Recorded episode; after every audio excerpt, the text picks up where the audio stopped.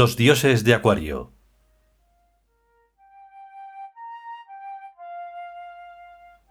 Decimoctavo capítulo. Car Amón. El monte de Amón. Cuarta parte.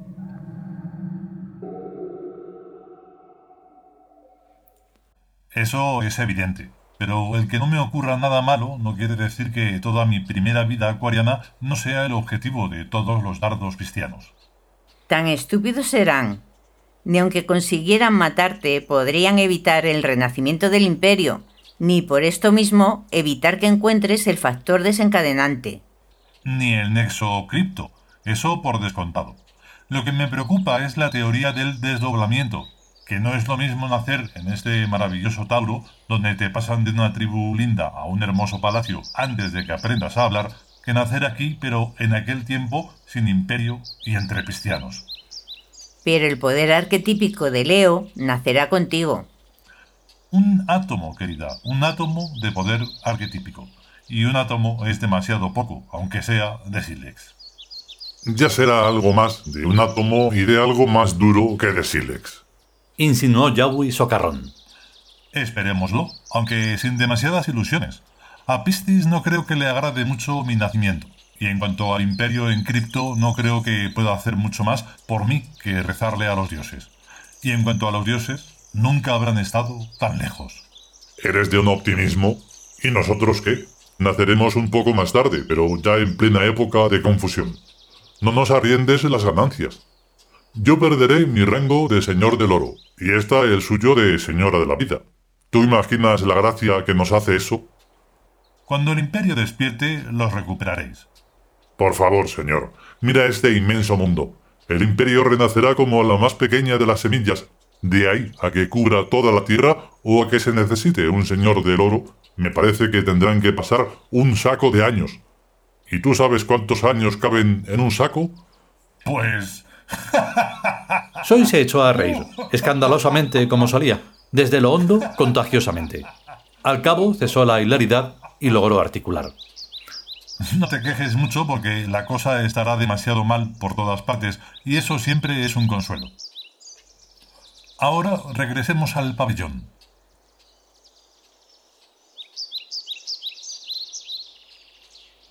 A pesar del carácter secreto del viaje al otro lado, pero no lejos de la frontera del imperio, la escolta estaba formada por más de una veintena de guerreros, con caballos y equipaje para el campamento y el ritual. El pabellón se alzaba en una terraza al borde de una empinada cuesta.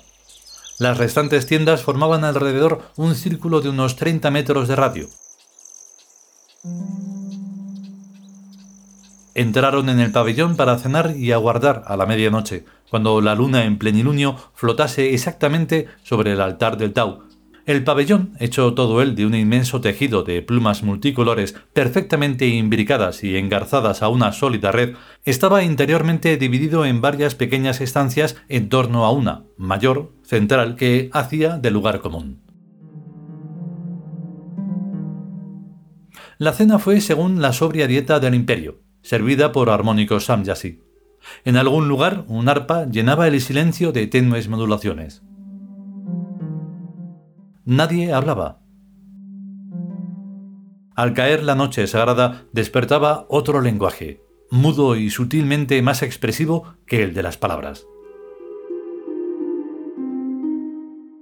La fría luz azul de tres fanales fosforescentes llenaba la estancia de una claridad espectral. La estancia estaba interiormente tapizada de plumas blancas que respondían a la luz azul con un tenue nacarado tornasol. Y en el centro, el triclinio. Habían cambiado sus vestidos por otros más breves y ligeros de color blanco en cuyo pecho destacaba un rojo esmalte. Ceñían anchos cinturones dorados y calzaban sandalias del mismo metal.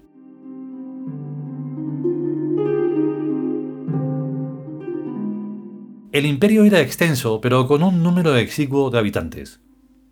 No muy lejos de cada vic era admitida una pequeña tribu humana, cuidadosamente seleccionada, regida por un tiud y confinada en un área suficientemente amplia pero intraspasable. Eran Escadu, cunas, el lugar de los nacimientos. Todo recién nacido era exhaustivamente examinado en sus reacciones más profundas a la búsqueda de la estructura tiud. Si el resultado era negativo, se le devolvía a la tribu. En caso de ser positivo, se le colocaba la joya, un collar de oro y rubíes que solo podría abrir una clave secreta, y se le dejaba en la tribu hasta el final de la lactancia. Entonces, en un ceremonial de plenilunio, se le depositaba en el altar del Tau y era llevado a un BIC especializado donde comenzaba su educación. Este proceso duraba hasta los 24 años y podía ser interrumpido en cualquier momento en caso de evidencia humana. De ser así, el fracasante era devuelto al mundo humano. El imperio no rehuía por principio la pena de muerte, sino por estética y por confianza en la misteriosa justicia azárica. Solo en los rarísimos crímenes de sangre y en los de alta traición la pena era indefectiblemente aplicada. Los dioses de Tauro no eran dioses de justicia, sino dioses de creación, y en sentido hacia el mito, no hacia la plasmación. Por tanto, el catálogo de delitos comprendía solo actos regresivos de tipo mental, en especial las deformaciones geminianas de la estructura táurica, por lo que lo más rechazable resultaban ser la sobrecarga numérica y la repetitividad.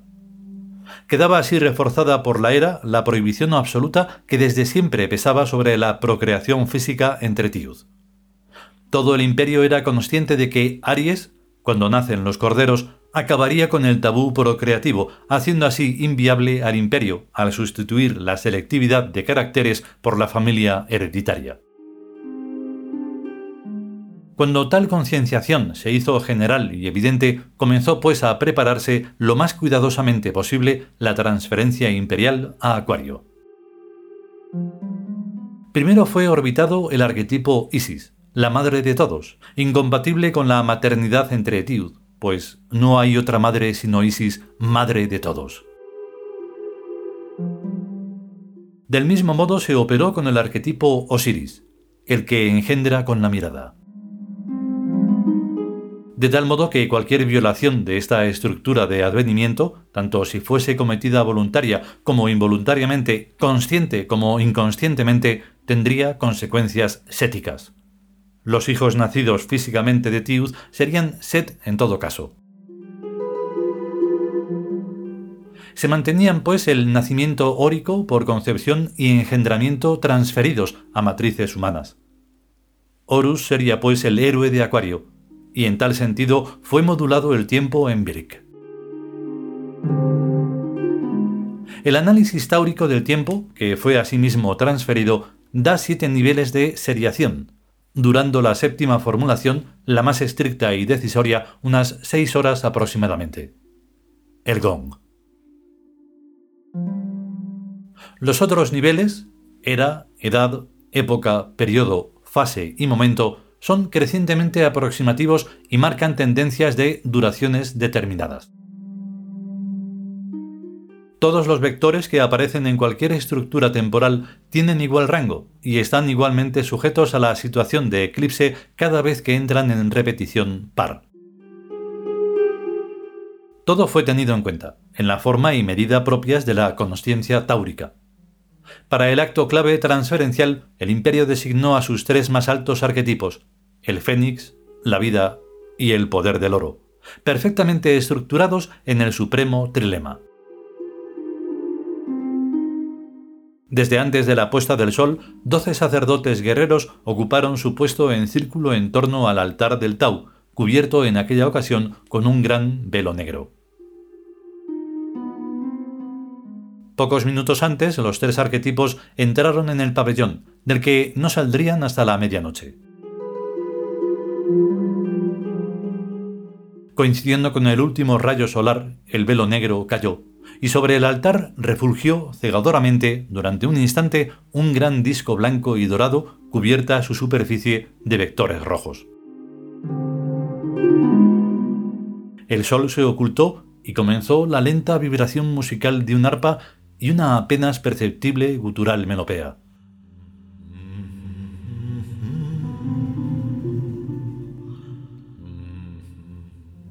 Dentro del pabellón, los amigos cenaban servidos por Samyasis. Nadie hablaba. Sobriedad hubo láctea en gruesos cálices de oro y gemas llevados a los labios de tarde en tarde. Fruta simple en bandejas que podrían valer un reino. Zumos naturales en vasos de sobrehumana belleza, tallados y pulimentados en bloques de cristal de roca, día a día a lo largo de tres generaciones. El imperio amaba la lenta plasmación del tiempo, el esfuerzo apenas perceptible pero indeciblemente continuado, la majestad de la materia. Nadie hablaba en la claridad azul, pero una comunión incomparable emanaba del pabellón, ahora bañado en luz de luna.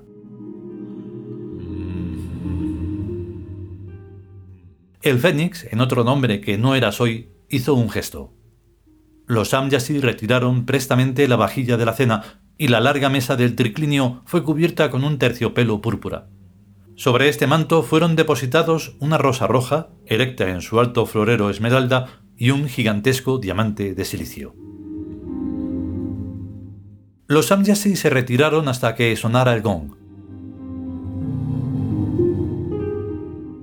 Los tres arquetipos permanecieron reclinados en sus respectivos lechos. Hundieron sus miradas en el diamante tenuemente azul. La sublime luz los acogió en su seno de planos innumerables, vertiéndolos a un tiempo distinto, al otro lado del límite cónico, en el Siol, 3.200 años en el futuro, simétricos a sí mismos. Sonó el primer gong. Se pusieron en pie. Tres Samyasi entraron en la estancia trayendo en soportes los divinos atributos. La corona fénica y la capa blanca. La corona surk y la capa roja, para aquella. La corona nomark y la capa verde, para Yahweh. La historia de 20.000 años estaba condensada en aquellos símbolos que ellos revistieron. Sonó el segundo gong y el pabellón abrió los cortinajes de sus puertas. Salieron a la noche lunar.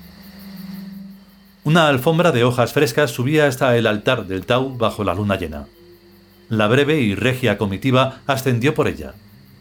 El fénix llegó hasta el altar. Un paso más atrás y a ambos lados la presencia de Isis y el dominio de la triarquía. Durante un largo momento el Fénix posó sus manos sobre el disco mirando a la luna.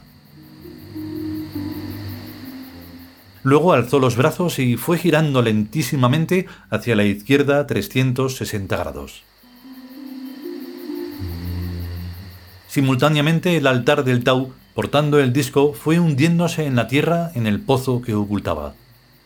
Cuando el Fénix regresó frente a la luna, solo tenía ante sí el negro redondel en sombras.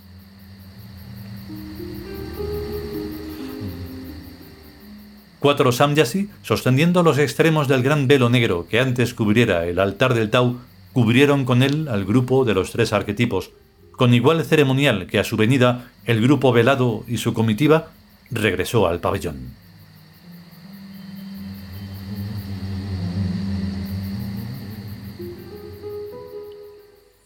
Keya encendió la luz. 3.200 años en el futuro. Soy y Yawi parpadearon. El aromático alcohol del brasero de bronce había terminado de consumirse y el fuego azul se había extinguido. La luz eléctrica de la lámpara impuso otro tiempo y otra sensorialidad. Ya no podían discernir en términos de estructuras, estaban en Acuario, en el mismo Caramón esencial, pero profanado. El imperio estaba diluido aún en la mirada de Ptanum, entre luces y sombras, al filo del alba. Era un tiempo puntual, hecho de gestos y vacíos, fosilizado en la inercia cristiana, ida ya y nostálgica. Reconstruyeron sus mentes con los retazos del rito de ultrarrecuerdos.